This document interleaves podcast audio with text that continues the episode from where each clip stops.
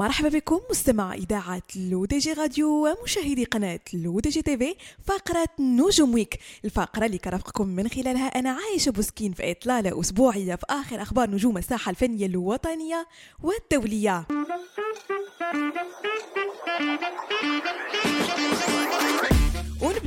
مستمعينا مع الفنانة المغربية كوثر براني اللي طرحت أغنيتها الجديدة عروسة عبر قناتها الرسمية على منصة يوتيوب ومختلف المنصات الموسيقية.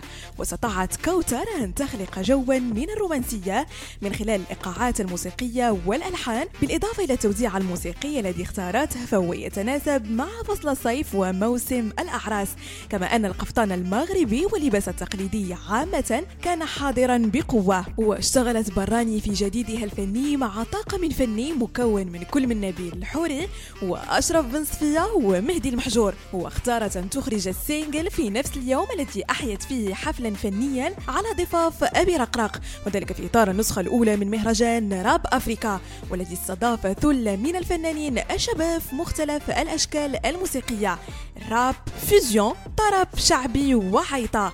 ولقي المهرجان الذي أقامته وزارة الشباب والثقافة والتواصل احتفاء برباط عاصمة الثقافة الإفريقية نجاحا كبيرا حيث كانت تحج حشود غفيرة من ساكنة سلا والرباط يوميا لحضور فعاليات هذا المهرجان بعد قطيعة دامت عامين مع مثل هذه المهرجانات.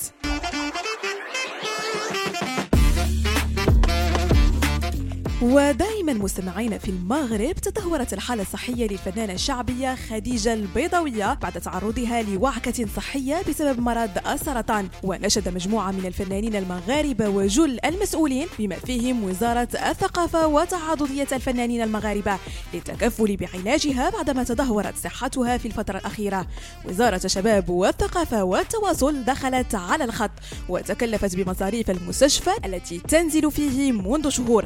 من الجديد الجدير بالذكر أن الفنانة خديجة البيضاوية هي واحدة من رموز العيطة المغربية المرساوية. بدأت مسارها الفني بعد وفاة زوجها في منتصف السبعينيات على يد العديد من شيوخ العيطة المغربية.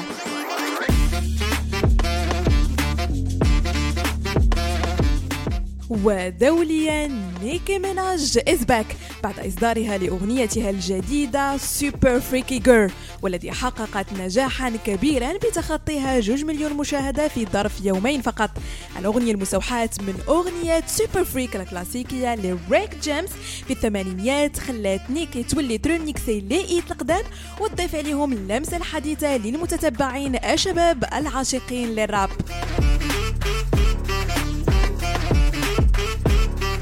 تأهل فيلم تايلور سويفت All Too Well للحصول على ترشيح أفضل فيلم قصير بحفل توزيع جوائز الأوسكار للعام المقبل. قصة All Too Well مستوحاة من الانهيار العاطفي الذي واجهته سويفت منذ أكثر من عقد من الزمن. وعلى مر السنين أصبحت من أكثر الأغاني المفضلة لدى المعجبين وواحدة من أكثر الأغاني المشهورة الفائزة بجائزة الجرامي وذلك بفضل الحيوية والسينمائية في الكليب. وللتذكير فقط مستمعينا ما تنسوش تتابعوا بيست اوف رونديفو ديز ارتيست مع ناعمة ام نادين هاد الجمعة على قناتنا في اليوتيوب لو دي جي تي في رونديفو سي سور نوتر سيت لو دي جي بوان ام ا اي لو دي جي بوان تي في rediffusion sur Google Podcast, Apple Podcast, Deezer et Spotify. وما تنساوش كذلك مستمعينا télécharger notre application LoDG Mobile sur Android et iOS et de vous abonner à notre chaîne YouTube LoDG TV si vous souhaitez être au courant des dernières actualités بودكاست اي اميسيون تيليفيزي بهذا مستمعينا كنكون وصلنا لنهاية فقرة نجوم ويك نضرب لكم موعد لا سومين بروشين هادشي كامل على اثير اذاعتكم الرقمية لو دي جي راديو وكذلك على قناتكم لو دي جي تيفي